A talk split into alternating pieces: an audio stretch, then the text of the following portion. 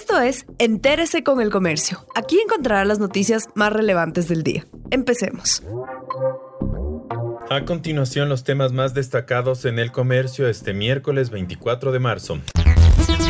266.230 personas están inscritas para rendir hoy el examen de acceso a la educación superior. Hoy Jimmy Viñamagua, de 24 años, rendirá por cuarta vez el examen para acceder a un cupo a la universidad. Hay 266.230 inscritos en el país para dar el examen de acceso a la educación superior que existe desde el 2012. Desde que se graduó de bachiller a los 18 años, busca ingresar a la carrera de medicina. En ese tiempo ha probado suerte en química en tecnología incluso. Finalmente estudia enfermería en un instituto, pero este 24 de marzo probará otra vez. Pese a las dificultades que ha tenido por no completar el puntaje necesario para carreras de salud, no cree que se debe eliminar ese filtro.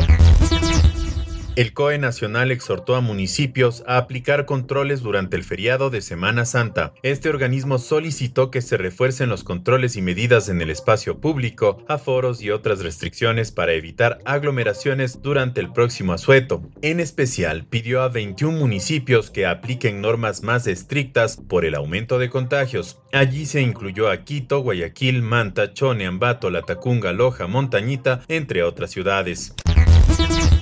Billy Navarrete lleva 35 años defendiendo los derechos humanos en Guayaquil. Su activismo comenzó en los años 80, cuando en el colegio le dijeron que tendría que cortarse el cabello. Fue encarcelado en la presidencia de León Febres Cordero y Rafael Correa lo tildó de ser aliado de quienes trafican tierras.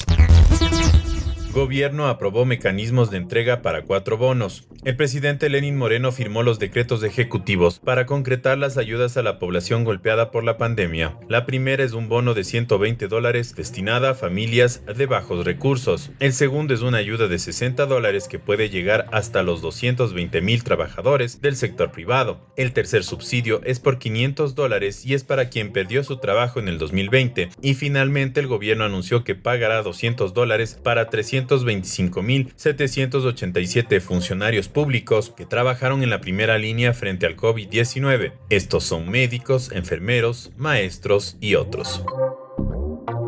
Gracias por acompañarnos. No olviden seguirnos en Facebook, Twitter e Instagram como El Comercio Com.